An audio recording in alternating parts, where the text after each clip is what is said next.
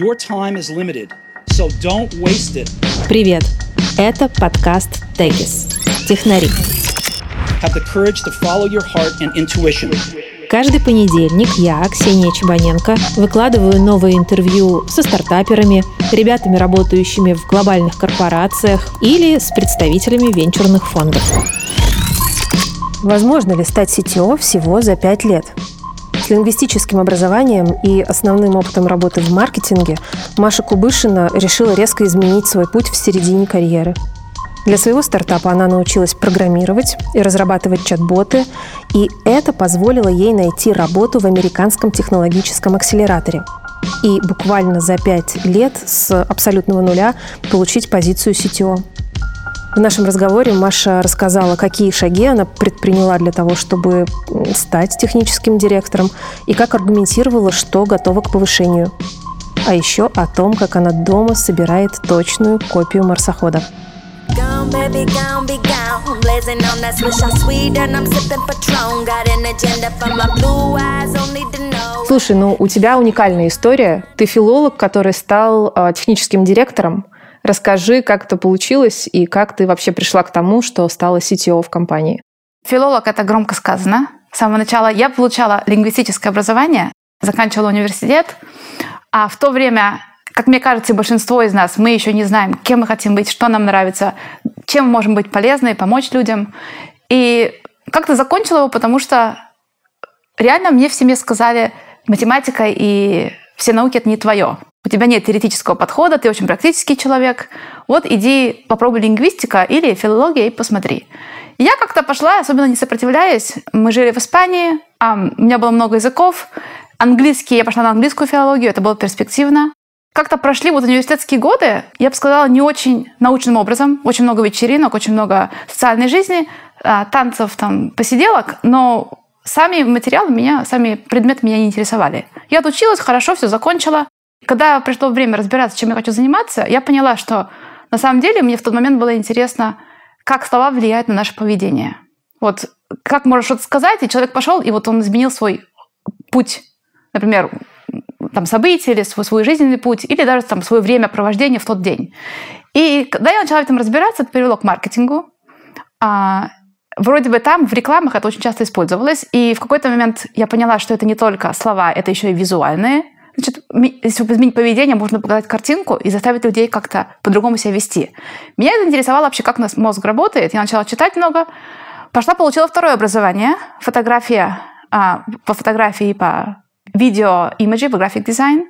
Потом уже сместила эти два образования графический дизайн, фотография и вот лингвистика, и осталась работать в маркетинге. Мое, не мое, было сложно сказать. Мне нравится работать в стартапах. Работала тогда в стартапе, а здесь, в Сан-Франциско, и мне нравился сам подход, что вот можно что-то сделать и вот видеть результат быстро. Я никогда в большой компании, в корпорации не работала, вот где все медленно. То есть у нас все время было как? Ты ответственен за свою работу, вот ты сделал хорошую компанию по маркетингу, ты видишь, пришли там клиенты, там новые результаты, новые продажи. Сделал плохую, не пришли. Очень быстро и понятно, то есть нет никакого долгого процесса а обратной связи. Проработала в маркетинге довольно долго, и в какой-то момент была на распутье немножко, потому что тогда по семейным обстоятельствам развелась и детей содержала сама, и я поняла, что в маркетинге очень сложно заработать себе на жизнь полностью одной, если. И технология показалась то дело, куда я могла себя применить, и где зарплаты были хорошие, и где у меня будет какая-то стабильная база, когда я уже могу развиваться и делать, что я хочу. Мне всегда нравилась статистика. То есть все время, вот единственное, надо добавить, с тех пор, как я окончила обучение, я его на самом деле не окончила. Я все время училась. То есть я ходила на Berkeley Extension вечером на статистику, на менеджмент, на маркетинг, на... потом начала программирование изучать, начала изучать язык R. Мне показалось самым интересным, чтобы понимать то, что называется exploratory data analysis. Это реально рисовать um, графический uh, линии, вот uh, curves, о том, как твои там юзеры располагаются, uh, твоя аудиенция, как она реагирует на какой-то маркетинговый ход. Как ты выбрала тогда, с чего начать вообще свою карьеру в технологиях? Почему именно с этого начала? Параллельно с тем, что я решила явно уходить из маркетинга, я тогда провела 4 года, нет, 3 года в Европе, с 2011 по 2014 год. И один из них в Норвегии, два в Испании. И в тот момент в Испании я организовала группу для Startup CEO and Founders. Тогда она была в новинку в Барселоне, там на самом деле не было никаких стартаповых групп, сейчас там их куча.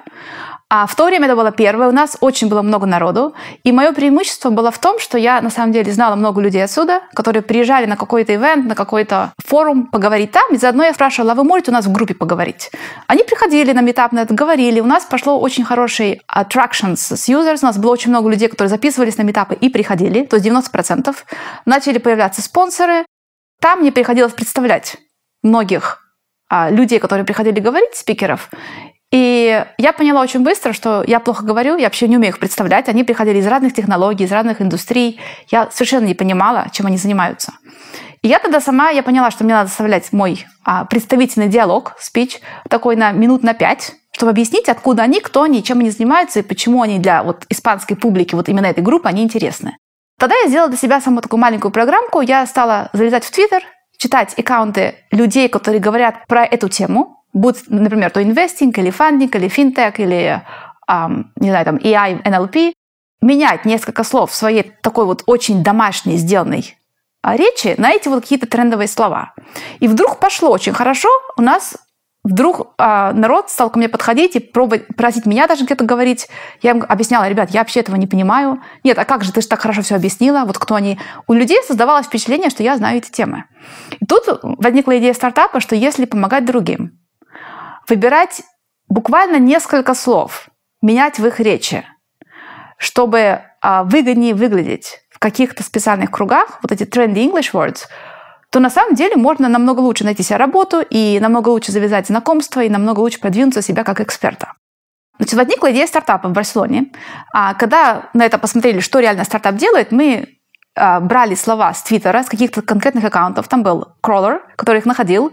Мы клали базу данных. Я буквально вручную в Excel их перебирала, смотрела, по сколько раз они повторились, как бы придавали им weight, какой-то вес этим словам.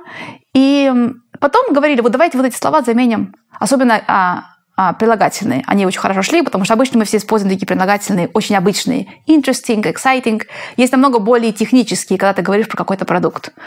Вот. И появился кофаундер первый самый, он был в Швейцарии, он говорит, ой, давай сделаем стартап. Стартап пошел в EdTech, Educational Technology. Реально другого как выбора не было. А, мы делали этот продукт, даже тул, я бы сказала, это вот явно это было в Educational Technology. Тем, чем больше я входила а, внутрь этого пространства, тем мне больше нравилось. Я понимала, что вот то, что я знаю из лингвистики, очень может пригодиться на самом деле. Если не актуально, то, по крайней мере, дипломом. Вот чисто визуально говорить, я прихожу из лингвистики, и я вот сейчас ухожу в технологии, это мне давало хоть какую-то платформу, чтобы люди мне доверяли. Хотя на самом деле из того, что я выучилась в университете, я мало помнила, но я очень много читала. Я до сих пор очень много читаю, а в основном авторов, которые пишут про то, как слова и лингвистические а выражения изменяют наши действия. Вот про, например, одна настольная книга до сих пор это Thinking Fast and Slow Даниэль Кахман. Я ее перечитываю, наверное, каждые 2-3 года. Я первый раз с ней познакомилась в 2011 -м. Это единственная книга, которую я взяла с собой в Европу, когда мы уезжали. И она до сих пор у меня. Я вот каждые 2-3 года возвращаюсь. И я очень много тестирую в, на моей частной работе и в моем стартапе. Реально вот то, что авторы Амат Тверский и Кахман, они показывают в своих а, бумагах, а, в своих а, research, то, что они там доказывают, на самом деле это все тестируемо, и можно и приводит к результатам к очень хорошим и очень интересным.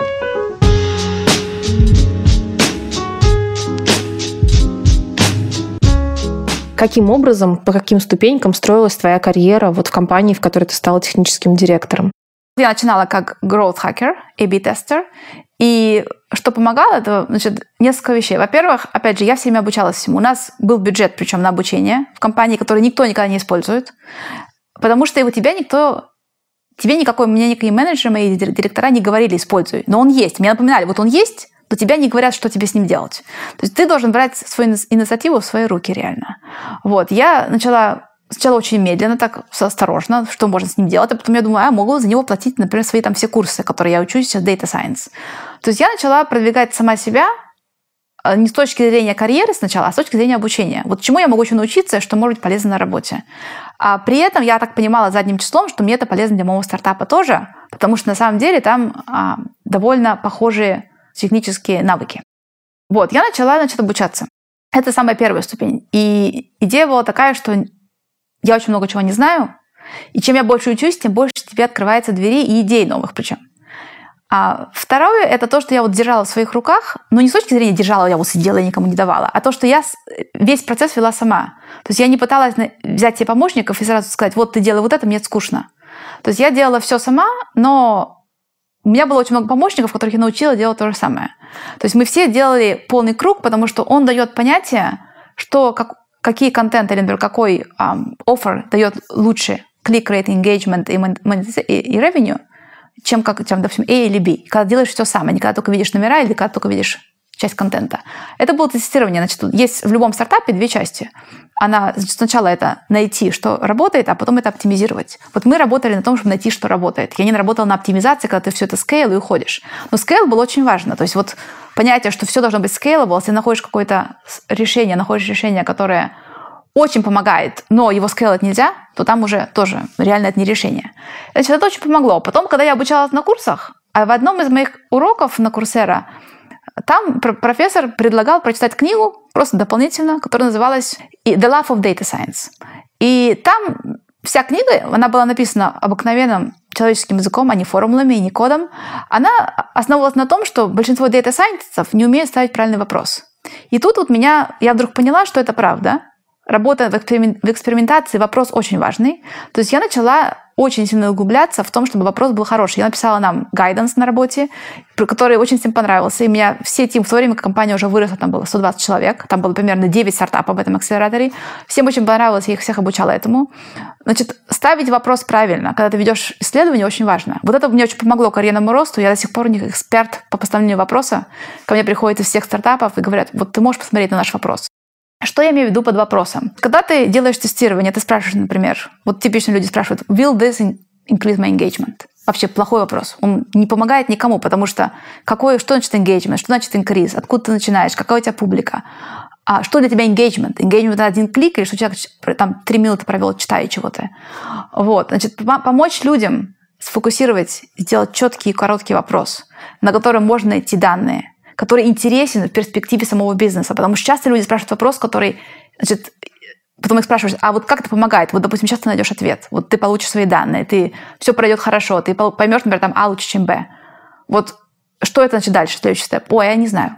Вот если вот это вот, значит, я не знаю, там, давай передумать это. И вот проводя намного больше времени над вопросом, это не занимает даже никакого, не нужно знать там ни метрики, ни статистику, а просто продумывать вопрос, это мне очень помогло в карьерном росте. То есть я начала задавать вопросы людям о их вопросах.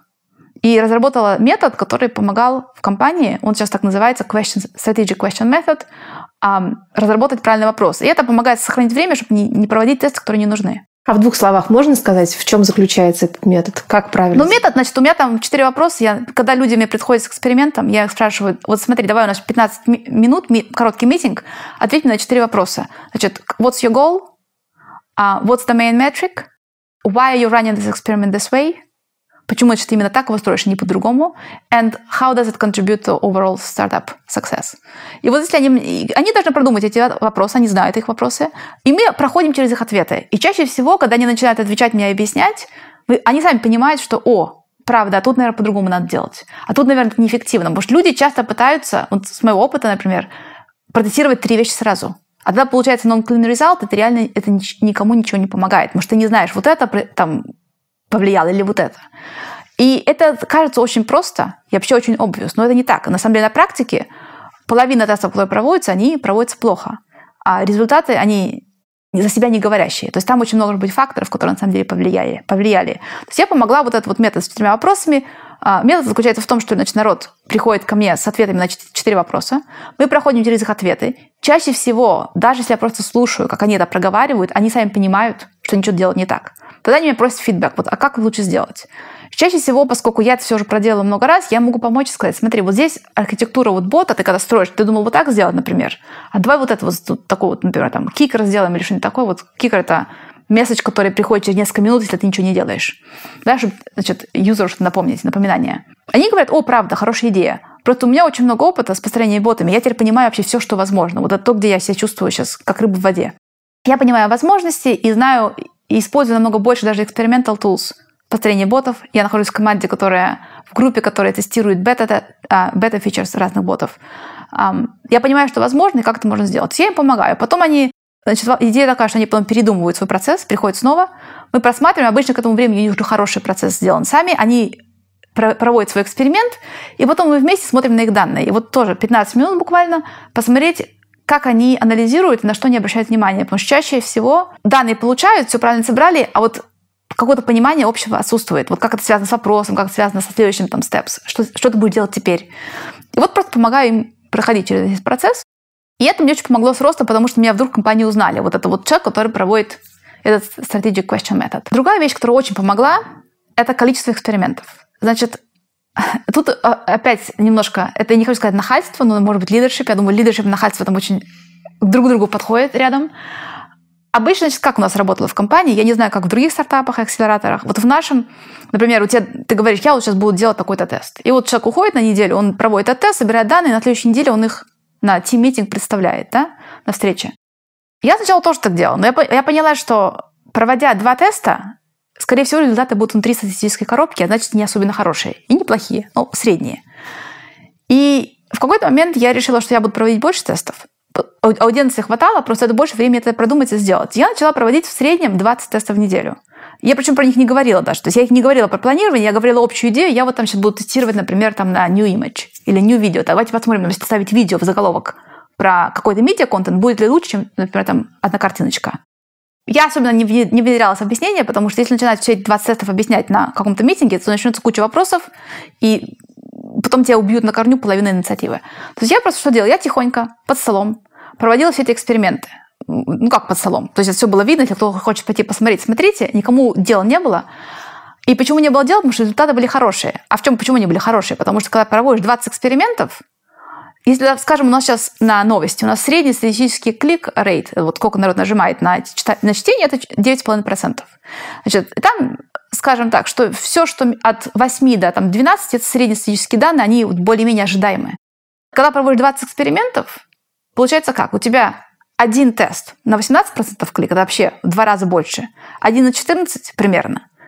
Один на 6, один на 3, все остальное в статистической коробке. Значит, что мы имеем? У нас из 20 тестов 16 совершенно неинтересны, то есть они статистически предсказуемы, но настолько близки друг к другу, что неважно, что пошлешь, это или это.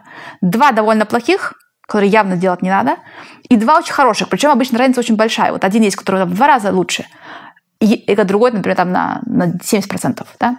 Почему это получается? Почему хорошие результаты? Потому что провела 20 тестов. Не потому что я какая-то умная. На самом деле я уже перестала в какой-то момент думать вообще, что я тестирую. Тут был главный волюм, потому что мое мнение ничего не значит. Я далеко не представитель а, своей, своей аудиенции. Даже если я представляю ее, я читаю, но людей столько много, мнений столько много. Вот.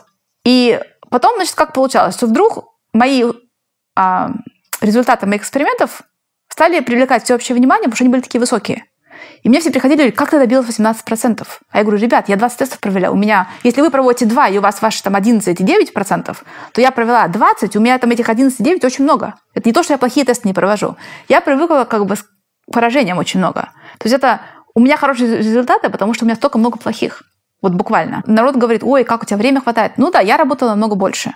То есть я перерабатывала, мне делали выговоры на работе, мне говорили, это breaks work ethics, мне стали запрещать писать после пяти народу, а, потому что они сказали, ты your breaking work ethics. То есть вдруг у всей команды пошла, их самомнение пошло вниз, потому что я перерабатывала сильно. Я сказала, ребят, мне это интересно. Мне на самом деле было...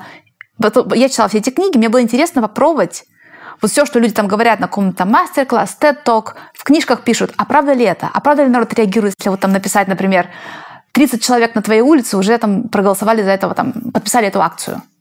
Давайте попробуем. А если 3, 3 тысячи написать, что будет? А если 7 тысяч? Выясняется, 35 лучше, чем 7 тысяч, например. Потому что когда 7 тысяч, видимо, народ не доверяет. А вот 35, когда пишешь, то вдруг народ подписывается.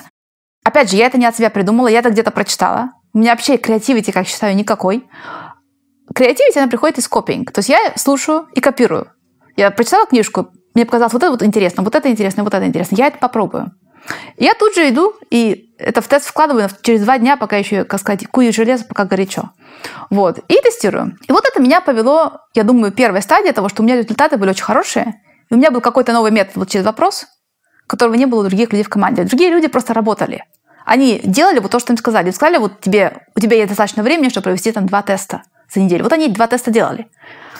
А я делала 20, и я им не говорила, причем, что там 20. Я просто говорила, вот, я сделала тест, вот у меня есть 18%, я уже это успела причем разослать на scale, и у нас уже вот такой результат. Ой, как хорошо. Давай ты расскажешь всем, всей команде. То есть тут меня все 150 человек узнали тоже, что вот Маша провела тест. На самом деле я просто провела много их. Я это говорила, я это не, не, не скрывала, но как-то вот то, что ты говоришь, что люди это делают, это две разные вещи совершенно. То есть никто этого не делает, скажем так. Вот, значит, это вот было, я думаю, первое, что меня...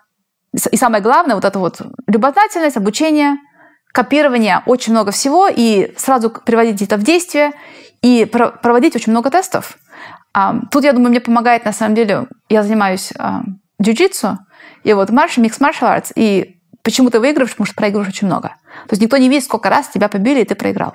Вот это буквально то же самое.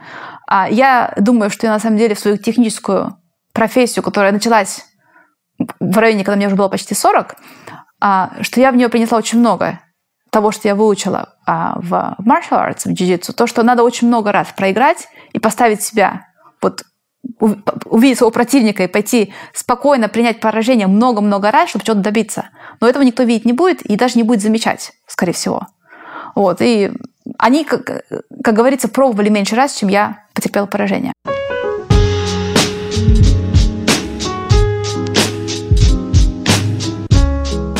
Ты написала блог-пост о том, что год назад ты поставила цель перед собой стать техническим директором.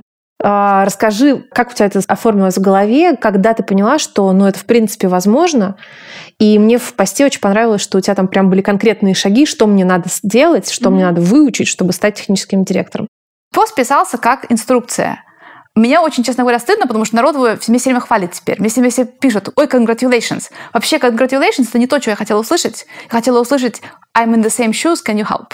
И все, кто написал, все, кто хотели, попросили звонка или помочь, я всем ответила, я всеми поговорила уже, и кому могу, помогаю. Вот. Мне кажется, это очень важно понять, что, во-первых, почему я его написала. Значит, как все это началось? Я, да, год назад у меня была эволюция, и опять же, вот то, что annual evaluation, ну, прошло все очень хорошо, как всегда, там было очень много позитивного всего. Просто из-за того, опять, из-за тех всех параметров, которые мы сейчас проговорили, что я у них была как star player, потому что столько много тестов, такие прекрасные результаты, и при этом такие вот методы новые, которые я из книжек слезала и просто переписала. Вот. Я обучалась всему чему-то. И э, тогда я подумала, сейчас я вот работаю, и я работаю со структурами, которые построили каким-то... Кто-то до меня построил, и вот это как бы принялось уже. Там сейчас... И, причем не было технического директора в компании. Кто-то построил эти архитектуры. Они так остались, и уже были эти списки, как нужно что-то делать. В феврале прошлого года, вот год назад, ко мне обратился... В то время он был наш VC Culture strategy and что-то еще. И он говорит, вот у нас есть несколько новых клиентов, им нужно составить новый тул полностью с нуля. Ты у нас, тебе нравится технология, то меня, мне кажется, единственный, кто вообще любит новые проекты, хочешь помочь им? Это 5 часов в неделю, просто вот от, от работы можешь оторвать? Я сказала, давай, конечно. Посмотрела. Я начала build, значит, строить этот тул через, um, через чат-бот architecture и то, что вот я уже знала. Потом он привлек еще несколько сотрудников помогать мне, и у нас возникло очень много клашей, на самом деле. Вот мы очень как бы не, соглас... не согласовали, как строить. То есть я посмотрела на то, что было нужно клиентам, я посмотрела на ту архитектуру, которую мы до этого использовали, и сказала, эта архитектура она совершенно не подходит для этого проекта, потому что раньше мы работали на миллион юзеров и один клиент, а сейчас у нас 40 юзеров, а, 40 клиентов, и у каждого будет до 2000 юзеров. То есть совершенно другой должна быть постройка. И они сказали, ты знаешь, вот это то, что есть, вот это то, что мы всегда использовали, мы другого не будем делать. А я тогда сказала, нет, ребят, я буду строить заново вот для этих клиентов, потому что ваша структура очень хорошая, но она просто не подходит для этого use case. И у нас, на самом деле, был очень неприятный инцидент, примерно, скажем так, э, что мы где-то две недели припирались. То есть припирались, ну, громко сказано. Я написала план, как это будет строить, построила первый прототип, он заработал, причем клиентам очень понравилось, уж просто. Там было намного меньше, как бы вот когда код пишешь, например, намного меньше кода, 10 раз, чем обычно, потому что им это было не нужно все дополнительное. Потому что им не нужны были дополнительные акции, дополнительные вещи, которые мы обычно проводили со всеми остальными, когда огромная аудиенция. Все пошло хорошо, а президенту, который меня просил это сделать, войти в это, ему было все равно, как я это строил, он мне сказал, у меня клиенты счастливы, делай как хочешь. Но вся техническая группа в команде, которая была, которая, которая была в компании в акселераторе, мне сказала, нет, так мы не будем, это вообще всех переучивать надо, и вообще это сложно, и я не спросила, а, а чем лучше вот то, что вы предлагаете, чем то, что я предлагаю? Вот объясните. Я вам объясню, почему лучше мое.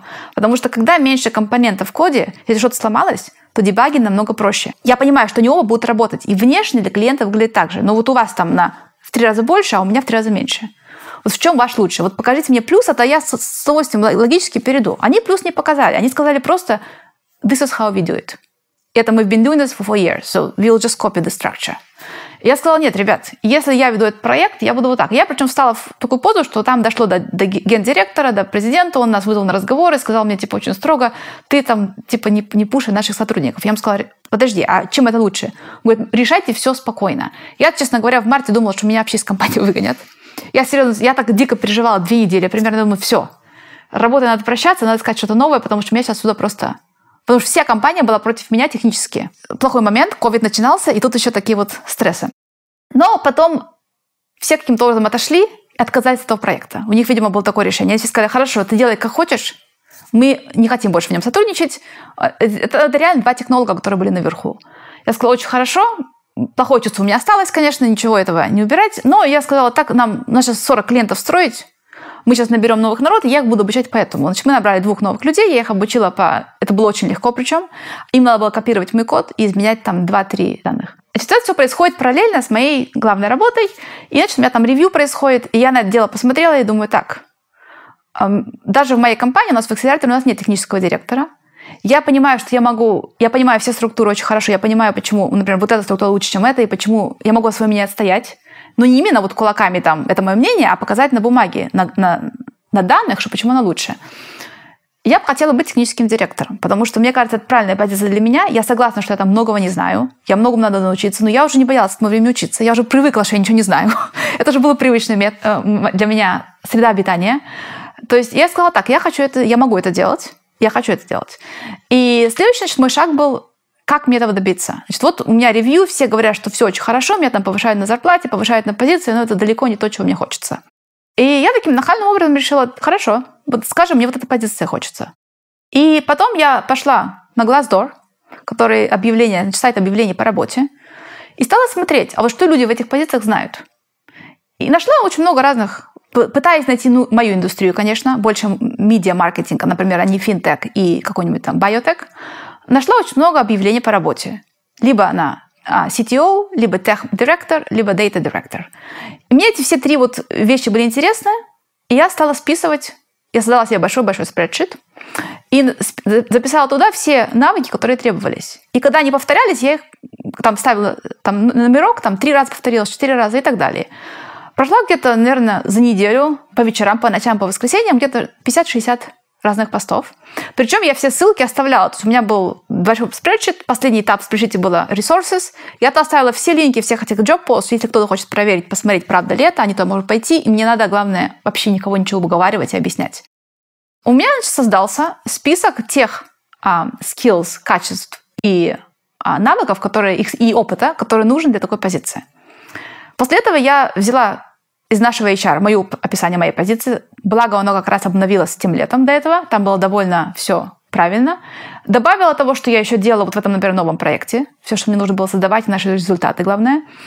И потом посмотрела, вот я поставила на один спредшит, в один тап и посмотрела вот рядом, вот что у меня перекликается и что нет. И на самом деле выяснилось, что я, оказывается, все это умею более-менее. Это страшно про это думать, когда ты не смотришь вот физически на написанные слова и вот того, что ты на самом деле уже и так делаешь.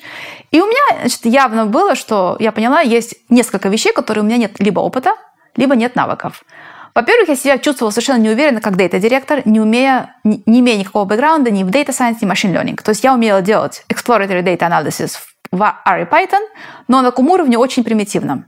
Достаточно вполне для моей работы – но недостаточно для моего понимания, для моей самооценки, что я должна знать на самом деле, чтобы вести компанию еще вперед, а не только делать то, что уже мы умеем. Значит, первое я сказала сама себе, значит, я должна тогда получать какой-то сертификат или образование, даже не сертификат, не ради сертификата, а ради вот знаний. Получать, а, обучиться machine learning и data science. К тому времени я уже знала, что я это могу. Я уже прошла через столько много, что я не могу, так уже было легко. Вторые два пункта, которые мне не хватало, были сложнее на самом деле, потому что, во-первых, стратегический менеджмент, когда я поняла, например, из-за конфликта, который у нас произошел в этом, а, с этим маленьким проектом, что у меня стратегического менеджмента нет никакого вообще. То есть я очень хорошо разбираюсь с номерами, я очень хорошо разбираюсь со статистикой, а вот с людьми очень плохо. Я не могла рулить такой простой конфликт. Компания не должна меня продвигать как технического директора, вообще никакого директора, если я не могу а, создать неконфликтное, а, неконфликтный рост продукта да, компании и группу, работы группы. Значит, я сказала, мне нужен ментор, тут мне с курсом не обойдешься, на курсах менеджмента я уже была, там этому не учат. Я могу сразу сказать. Вот, значит, нужен какой-то ментор, который мне конкретно поможет с моим характером, понимая меня. Вот, да, я вот, например, у меня такие expectations, а вот люди этого не делают, и вот у меня такой вот большой, значит, такая плохая реакция. Вот что мне с этим делать? Как правильно людей? А как им помогать расти и быть мотивированным, находить себя, и при этом, чтобы было помогало компании, чтобы подошло в ногу, нога в ногу. И создавать хорошие отношения, когда чувствуется, что люди себя уважают и что компания их уважает. Вот это вот respectfulness. И надо тут сказать, что я очень уважаю свою компанию, где я работаю. Именно, например, из-за того, что когда я работала больше всех, мне сказали, что это unethical, потому что всех других ставят в минус. Хотя, хотя они работают 40 часов в неделю. И я, честно говоря, благодарна, потому что, смотря на них, я понимаю, что менеджмент должен их защищать от таких людей, как я. Потому что у меня очень... Work ethics, он, видимо, рассчитан на 80 часов в неделю как минимум. И обычно, если я работаю 80 часов, я чувствую себя не человеком. То есть я начинаю уже думать, я вот что-то не сделала, у меня что-то не хватает.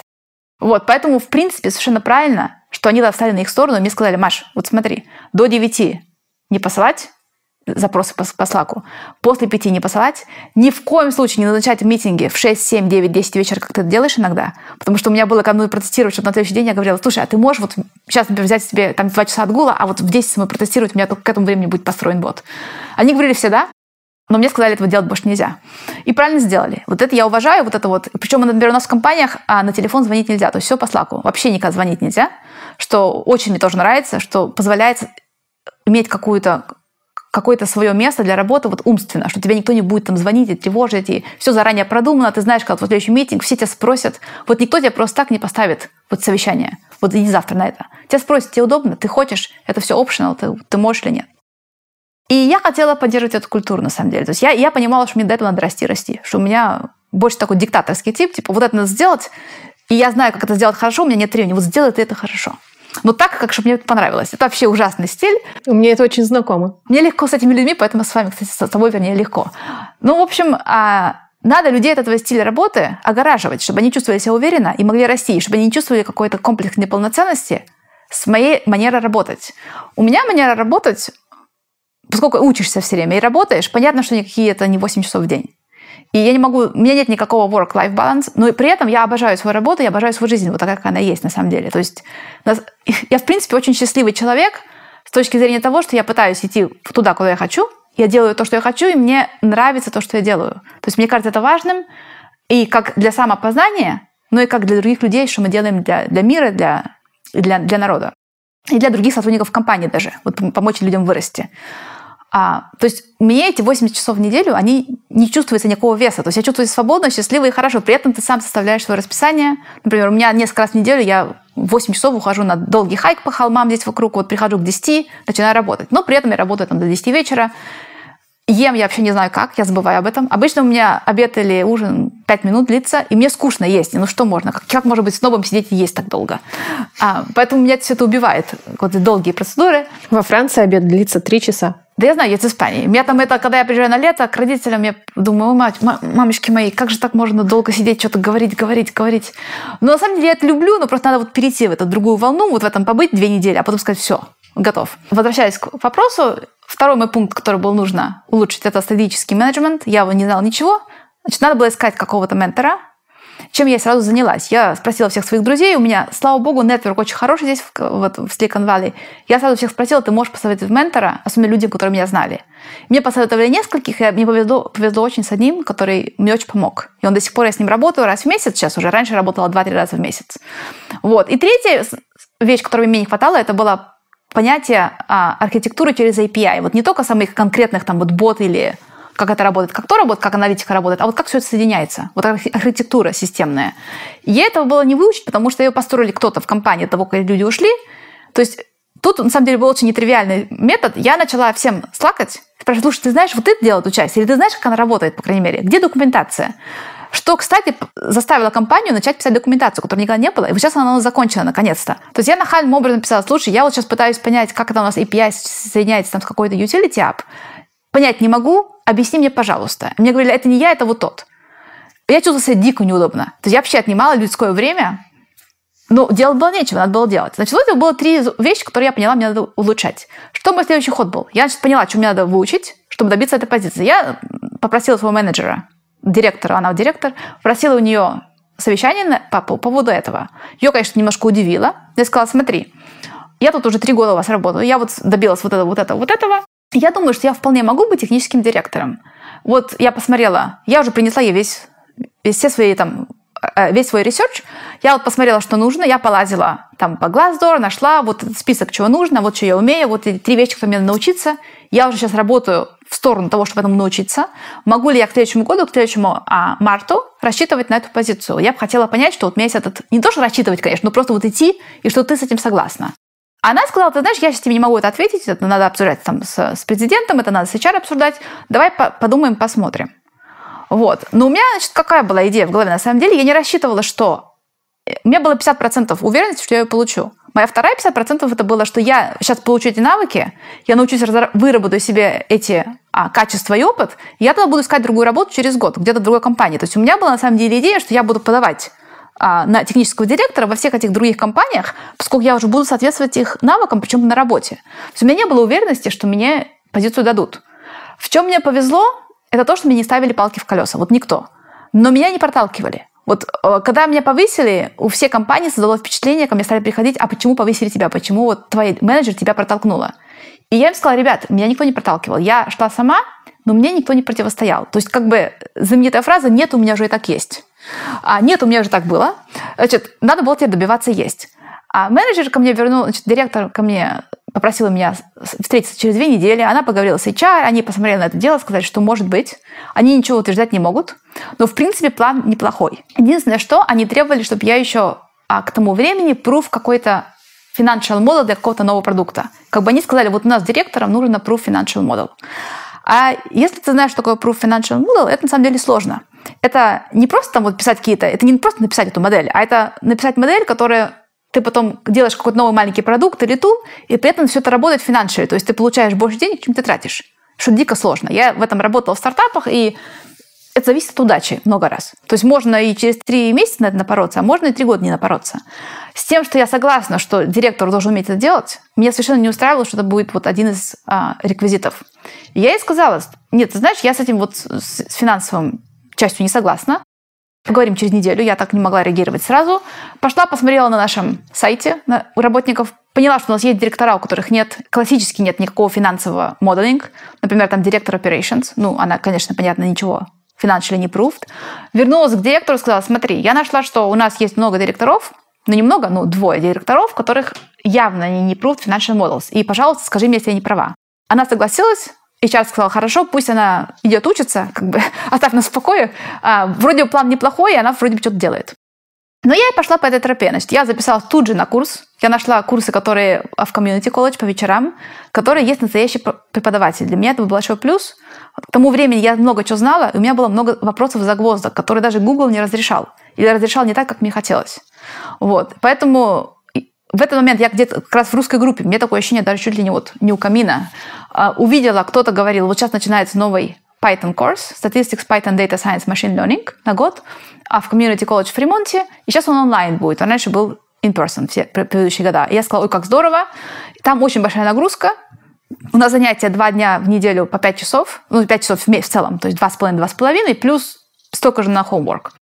Но мне очень нравится, то есть обучение очень идет хорошо, может, потому что мне материал нравится, и он мне близок к сердцу почти, скажем так.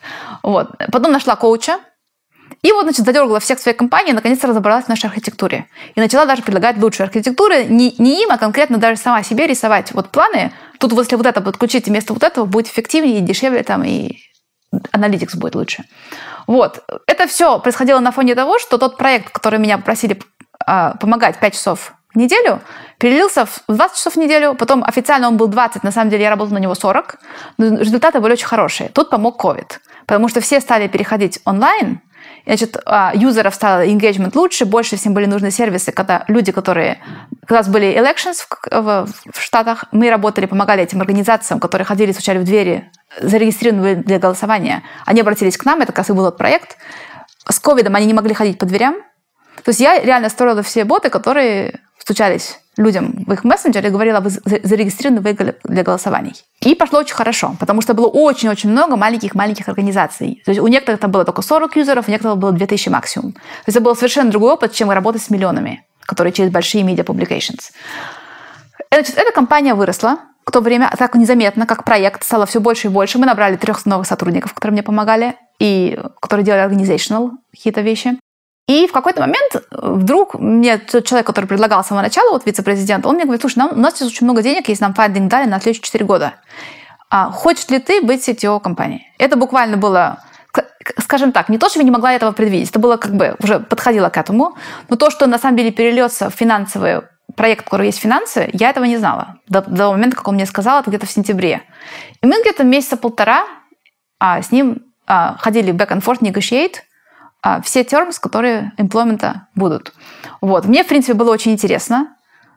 И он сказал, вот главное для меня была независимость, строить все, как я хочу, и делать структуру, которая мне, как бы мне кажется, более оптимальной, набирать людей, которые я хочу, а не через HR главный, потому что технологов, которые набирала наша компания, они были все-таки не настолько технические. Ну, в общем, какие-то там были вот такие вот э, salary, э, job security, всякие там benefits где-то месяца два нас заняло. Это не, про, не потому, что он был против, он был все за, но это надо было все регулировать с HR и с президентом компании. Вот, ну и вот как-то потом мы договорились, что на середину декабря я перешла официально в этот новый стартап, и вот наша команда перешла из общего акселератора в этот новый стартап с первого числа этого года, и вот, вот так все произошло. Но потом все это как-то пошло под тишок, и в компании долго никто не знал, пока я официально не ушла из того стартапа, где я была, и вот перешла в этот новый. И меня тут все стали завалить вопросами, могу, могу ли я их менторить по поводу того, как подвинуть себя в карьере. А, то, что план сработал лучше, чем я думала, это точно. То есть у меня был вариант, либо меня продвигают в том стартапе, который вырос очень сильно в тот момент, либо я ухожу на другую работу. Просто из-за того, что мне это было интересно, я уверен, тут есть какое-то самолюбие, что все-таки я вот филолог, а дошла до какого-то. Я не буду врать, что этого нету. Но, с другой стороны, это финансово, это стабильность, это работа, что ты понимаешь, а, если даже что-то пойдет не так, ты можешь найти работу, ты долго без работы сидеть не будешь. Я не знаю много дата сайентистов или CTOs, которые сидят без работы, вот, потому что не, не могут найти. Для меня это была какая-то стабильность, которая мне тоже позволяла развивать свой стартап. Причем я обучалась, опять же, параллельно, что я что-то делаю, и те лишние средства, которые я зарабатываю, они уходят на оплачивание сотрудников в моем стартапе. Вот. И сейчас я очень многим помогаю, ну не многим, может, человеком пяти, как минимум из команды. И у всех мнение, что мне помогали. Я им говорю, ребят, нет, я сама это все делала, но мне никто не ставил палки в колеса. вот за это я дико благодарна, потому что есть компания, где я слышу, где-то как раз люди против тебя. Но то, что должен, должен сам за себя, за, свое, за свой рост отвечать, это вот, мне кажется, очень важно понять. И даже вот здесь, я не знаю, как в России, а вот здесь, например, у многих впечатление, что все-таки твой менеджер, когда придет время, тебе скажет, что вот ты уже готов к этой позиции, давай мы тебя продвинем. В моем случае все было совершенно не так. И я не знаю, как в других случаях это может быть, но у меня вот не было такого, что мне кто-то предлагал. Я решила, что вот это я хочу, и надо будет пытаться. И опять же, у меня не было уверенности, что добьюсь. А на самом деле все произошло лучше, даже чем я думала. Но мне повезло, я считаю, очень сильно. Тут я не буду говорить, что это только моя заслуга, но я думаю, что везение пришло, потому что я уже работала в этом. Я работала очень много, у нас были результаты. И вот именно то, что я отбивала свою позицию по поводу, почему эта технология лучше – я думаю, задним числом это отразилось, что я не шла на поводке, а, ну хорошо, вы это сказали, я это буду делать. Все-таки как большинство делает, особенно женщины в технологиях очень часто чувствуют себя неуверенно.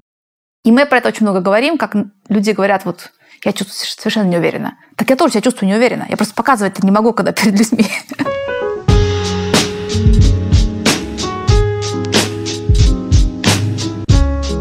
Слушай, сколько у тебя сейчас человек в команде на работе на основной и в твоем стартапе? А в ком...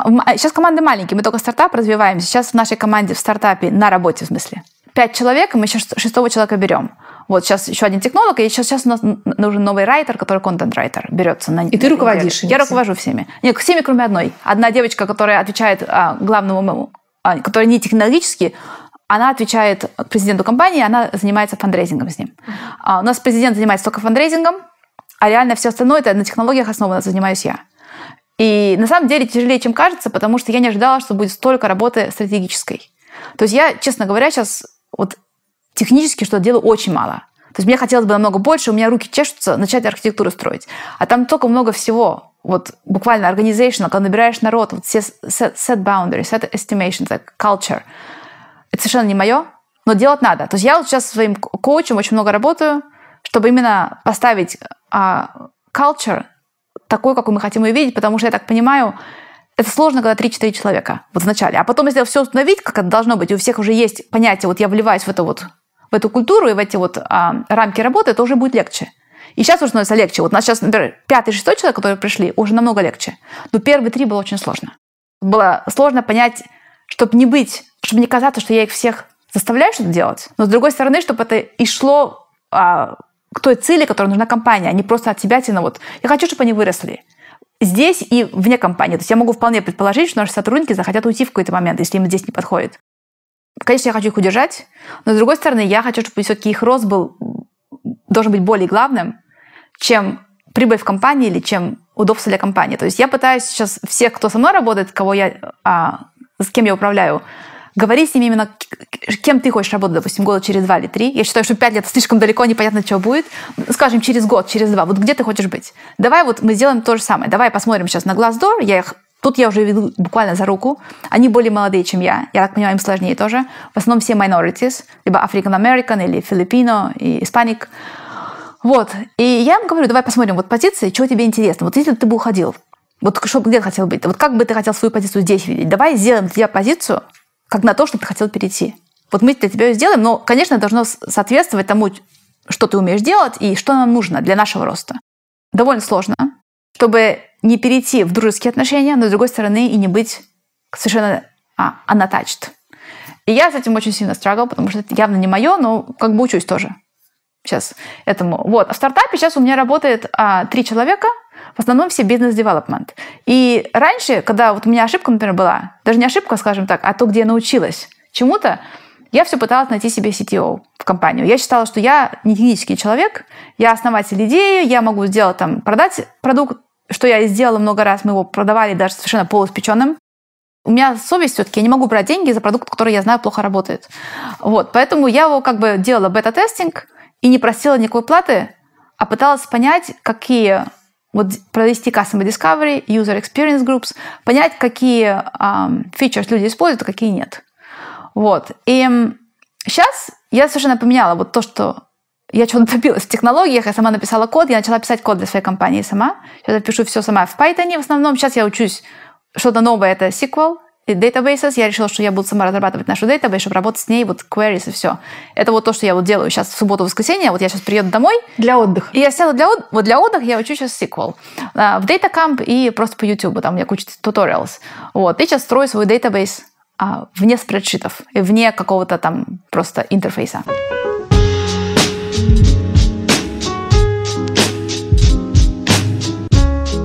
Я поменяла стратегически, как я веду свой стартап. Я решила, что я буду своим CTO до, до поры до времени. Я прекрасно понимаю, что я не буду тем CTO, который найдет какие-то cutting-edge AI solution. Но я могу быть CTO, который построит продукт, который работает, как я хочу, чтобы он работал, чтобы он помогал мне. И тут совершенно эгоистические такие потребования. То есть я хочу, чтобы мне он посылал каждые пять, э, пять слов в день, которые я сегодня должна использовать в своих имейлах, потому что вот мне нужно говорить там с фандрейзингом или с другим там партнершип или с кем-то еще. Вот это вот то, что мне надо, да? И звучать cutting edge. Звучать cutting edge, чтобы мне cutting edge самой строить не надо.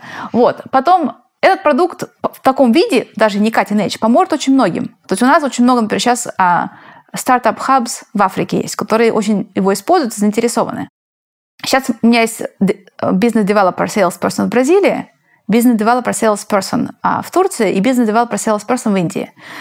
Вообще, как я ходила, это, конечно, прикольно. Они были со мной на курсе в Coursera, когда-то давно, в 2014 году. Я какой-то курс брала, и как-то у нас собралась такая команда, и я тогда как начинала этот стартап 5, 5 на 5, и они захотели быть в моем проекте.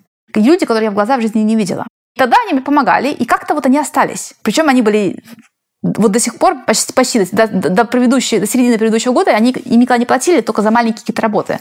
Но они очень энтузи... им очень нравился продукт, и они все говорили, вот мы хотим вот этим предложить, а можно я вот там в колледже расскажу, а мне вообще очень интересно, что ты делаешь. И они как-то вот органически стали частью. Я всю жизнь искала этих кофаундеров, где-то вот в Силиконовой долине ходила на какие-то встречи, искала CTO. Неудача за неудачей. Теперь я поняла, что я вполне могу быть CTO, чего я очень боялась. Я боялась как бы себя сравнить с теми людьми, которые делают cutting edge. Но надо понимать, что для каждого стартапа технологии разные. То есть есть стартапы, где нужен cutting edge technology, а есть стартапы, где просто должен писать код, который любой может написать, но там уже другой какой-то есть вот secret sauce.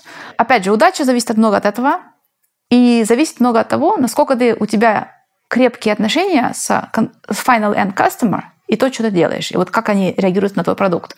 И мне кажется, тут я как раз хорошо эту линию могу провести. То есть я пытаюсь и быть в связи с теми, кто его использует постоянно.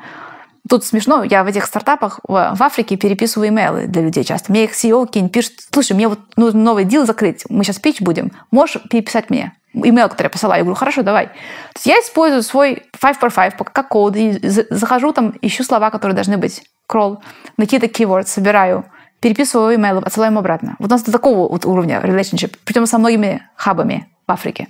Я понимаю, чего они делают неправильно. Вот это вот понятие их ошибок, оно просто бесценно для меня. И я понимаю, как сделать какой-то basic продукт. А, что я вижу для себя дальше, это развивать этот продукт года, года два примерно, чтобы добиться какой-то а, sales через A-B тестинг, то есть не опять же не cutting edge, но какой-то базовый продукт. И дальше, если он пойдет, он будет рентабельным и будет приносить денег больше, чем я на него трачу, и чем мы на него тратим, тогда уже искать edge CTO и начинать вкладываться в то, чтобы разрабатывать, разрабатывать AI, который на самом деле может быть, быть а, в помощь вне тех use которые я вижу. Потому что я вижу конкретно какие-то use вот те два-три, где мы используем. Я уверена, что там намного больше его можно использовать. И, скорее всего, есть очень много приложений, а, применений, которых я даже не знаю и не могу предвидеть. Опять же, Колумб плыл открывать Индию, открыл Америку. Он этого совершенно не предвидел. Ну, что-то в таком роде, что то, что я хочу сделать, скорее всего, есть что-то, вокруг этого или до этого, или на пути, что будет очень полезно людям, но чего я еще не знаю. И вот до этого надо дойти. Вот это вот то, что я сейчас делаю, дойти до этого пункта. А дальше посмотрим. Дальше, конечно, нужно будет искать, когда уже будет а, средства, и он будет приносить деньги, а не только тратить, искать какого-то а, data scientist, который лучше, чем я намного, и который может разрабатывать алгоритмы и упрощать человеческую речь. То есть на самом деле э, язык, он очень важен. Но есть очень много моментов, когда мы связываем язык и технологии, например, диспетчерские, с теми же Space Centers или летчики, в общем, куча всего. И наша коммуникация с роботами и с машинами, когда язык должен быть точным. Мне, например, интересно расследовать эту линию, вот а, как разговаривать с технологиями, чтобы точно правильно передавать команды, и при этом не быть полностью как, как робот сам. Вот. Но это уже просто так у меня как хобби. Я вот как хобби люблю заниматься всякой такой вот ерундой. Расследовать, как там сказать команду, и чтобы это все выполнилось еще. А как на твоей основной работе относится к тому, что у тебя еще есть стартап? Очень хорошо. Они совершенно... Я была открыта с самого начала. То есть я им сказала, у меня есть стартап, я этим занимаюсь. Они совершенно спокойно относятся. Причем, я так понимаю, они видят, во-первых, что это не мешает моей продуктивности, моей работе. А я работаю все равно даже больше, чем все остальные, то есть у них проблема, как, как понизить мою продуктивность, чтобы все остальные себя чувствовали полноценными людьми. Нет, ну я на самом деле так смешно звучит очень, но мне это вот писали много раз, прям официально, вот, можешь, можешь ли ты работать меньше? Мне интересно, что я делаю. Вот мне на самом деле очень интересно прийти домой, сесть и вот начать изучать какой-то там сиквел или читать какие-то книги по вот как, наши, как можно какие эксперименты провести с нашим мозгом. Еще бы мы могли еще сделать после этого. Поэтому они совершенно хорошо относятся, они думают, хоть что-то ее отвлекает от работы, хоть она в субботу воскресенье не работает. Я так понимаю. Нет, они хорошо относятся, сейчас спрашивают. У меня вот сейчас тот человек, который президент, он знает про мой стартап, и он даже спрашивал про него несколько раз, и он мне вот говорит, давай, может, как-нибудь даже устроим какой-нибудь ретрит на 3-4 часа, просто поговорим про твой стартап. Мы это еще, еще этого не делали. Я проверила с самого начала все документы, которые подписывала. Нигде нет ничто, нигде не говорится, что я не могу этого делать. Поскольку технологии очень похожи в обоих, то есть я работала с ботами до этого для стартапа, у них тоже боты, работаем с аналитикой, работаем с... А, там вот, сейчас я с языком не работаю, конечно, вот раньше работала с языком, обучением. То есть очень много пересекающихся, пересекающихся опыта и знаний, и мне кажется, им это помогает. То есть они видят для себя плюс, то, что я иногда провожу что-то в своем стартапе, что очень хорошо работает, я перевожу это к ним. И наоборот. То есть в конце концов, когда ты работаешь, ты работаешь как целостный мозг, как целостный человек. И вот как целостный человек, я им в плюсе, видимо, выхожу, даже если у меня есть дополнительный хобби, которое как работа, которое много времени занимает.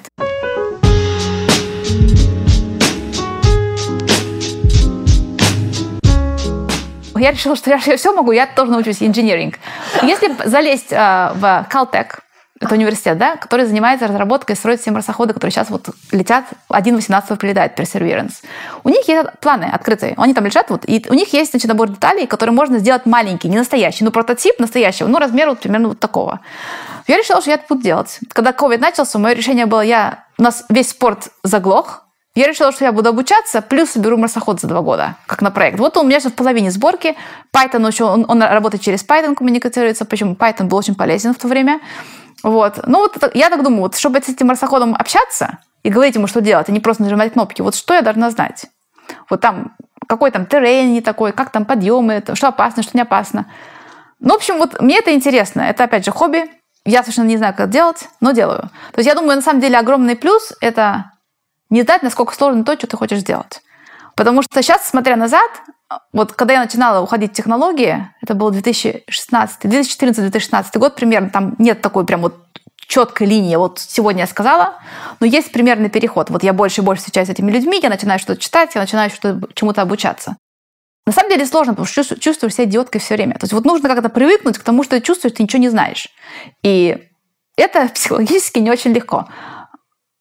Но сейчас уже как-то смотришь уже нормально. Но если знать, чего я знала раньше, сделать это снова, я не знаю. У меня всеми такая идея, что когда дети растут, им нужно говорить лучше, чтобы они делали вот сразу правильно, потому что, не дай бог, они будут проходить через мой путь. Слушай, получается, что ты за пять лет из человека, который никакого отношения не имел к технологиям, стала CTO. Точно. Ну, это, это просто, мне кажется, какой-то космос. Дисциплина. Нет, на самом деле секрет нет. А, дисциплина. И опять же, я не знаю, народу, скорее всего, может не понравиться даже такой образ жизни. Я не думаю, что он а, выглядит привлекательно. То есть я встаю очень рано, в 6 обычно, даже в субботу, воскресенье. Привычка уже, потому что чего-то читаешь, какие-то новости, технологические новости я читаю какие-то через Твиттер, через что-то. Начинаю работать рано, хожу на какие-то хайки или спорт, работаю долго. Телевизор, фильмы, телевизор, я вообще не знаю, что такое существует. А, почти ничего не смотрю. Друзей мало. То есть есть хорошие друзья, но не такого, чтобы вот прям вот сидеть целыми днями. А все покупается очень быстро через Amazon. Стиль очень аскетичный, на самом деле, жизни. Мне он очень нравится. То есть я себя чувствую как прям в своей тарелке.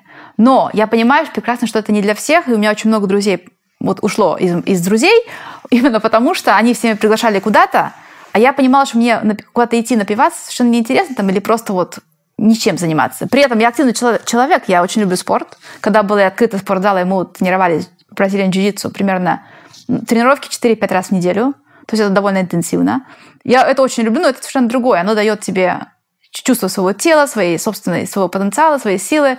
Просто вот это вот фокус, который тебе нужен, чтобы заниматься а, martial arts, он, мне кажется, нигде его больше нет, или мало где есть. Очень мало, как бы, например, я вот очень мало провожу времени, что-то смотря. Для вот пассивный образ жизни, он совершенно для меня, я не сижу долго за едой, я вообще редко хожу куда-то поесть, а, потому что слишком много занимает времени. Я так смотрю, думаю, я сейчас три часа протеряю. Вот, но много читаю, знаешь, вот так вот спокойно очень. А куда ты тратила свою энергию до того, как а, занялась технологиями? Ну, я работала в маркетинге, а я занималась конным спортом, я играла в поло долгое время, а, здесь вот в Стамфорде как, как жена студента, что был очень дешевый спорт. Это был самый дешевый спорт, который я тогда нашла. Он стоил 200 долларов в триместр. Я посмотрела, думаю, ладно, будем этим заниматься. Это, это занимает много времени. А если честно совсем, то тогда я вошла в какой-то... Вот когда я переехала сюда, в Америку, я вошла в несколько обыденный образ жизни, который сейчас я смотрю и думаю, слава богу, что я из него ушла. Я как бы потеряла себя полностью. То есть я пришла, и это был, тут у меня не было ни родных, ни, ни, ни друзей, ни среды, вообще ничего. Мы приехали в Стамфорд тогда с бывшим мужем, и вот был какой-то тут, по крайней мере, в круг, куда мы вошли, они все были какие-то очень среднеобывательские люди, которые хотели просто вот что-то добиться, а, может быть, сделать стартап, но интересно, что вот я когда вспоминаю про это, все люди, которые начинали стартапы, у которых были средства, они получали какие-то инвестмент, когда они понимали, что они все выгорали через год примерно. То есть у них средства кончались, или у них идеи кончались, и они говорили, вот мы решили закрыться. То есть меня это удивляло это, почему люди на самом деле, они как бы делали это оппортунистически немножко, а не потому, что на самом деле им была важна идея. То есть у меня не было на самом деле интересного круга здесь. И как-то вот я так тоже в нем увязла во всей этой восьмибытие. Потом дети появились. Я как-то себя потеряла на самом деле. То есть я вот стала каким-то средним человеком, который, которому было интересно там, ну, работа, зарплата, дом, э, хороший, хороший отпуск. И я себя чувствовала очень плохо.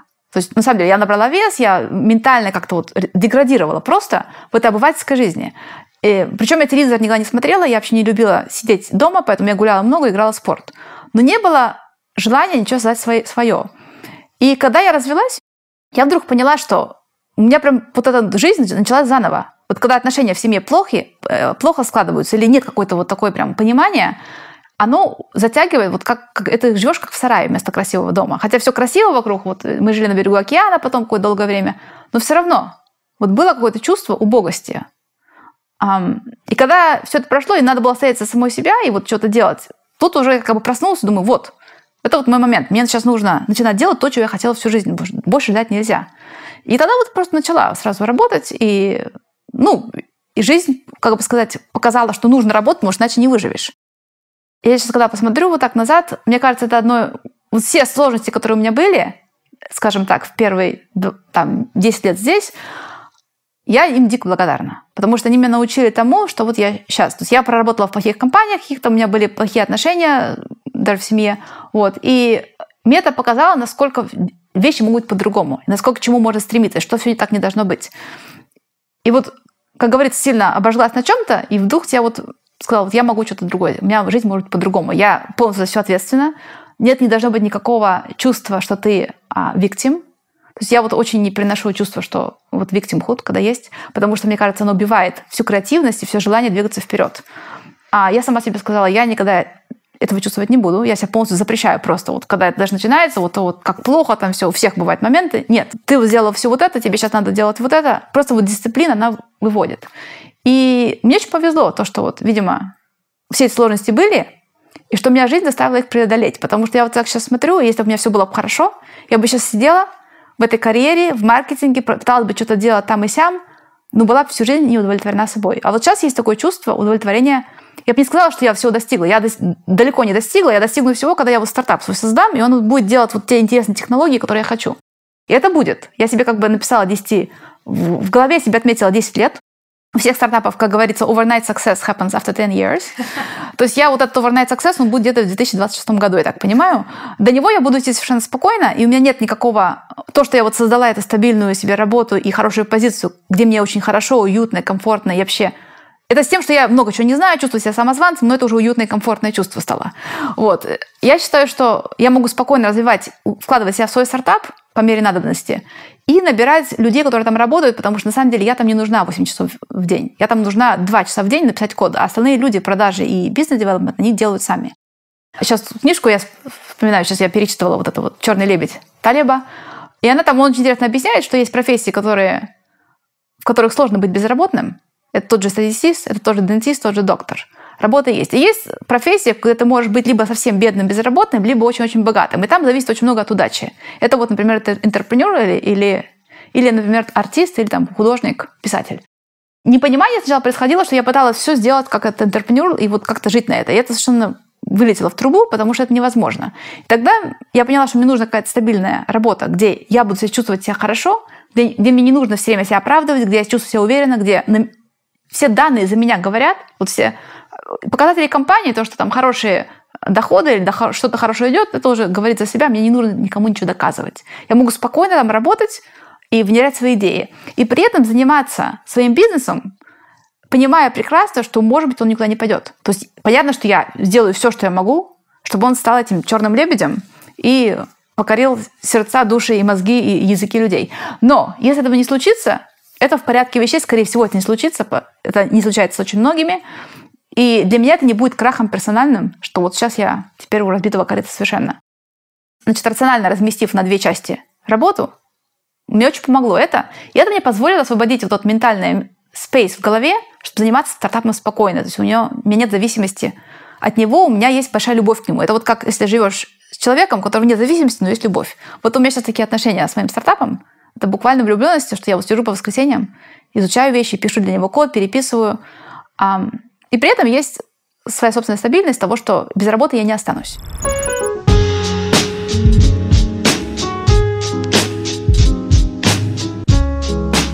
Маша вдохновляет и удивляет. Я встречала очень мало похожих на нее людей.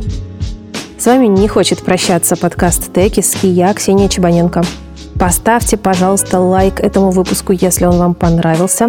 Звездочки, сердечки, то, что ставится на вашей платформе. А еще напишите комментарий. Это помогает продвижению моего молоденького подкаста. Общаться можно в Телеграм-канале и в Инстаграме. А все ссылки я приложу к описанию выпуска. До следующей недели. Пока.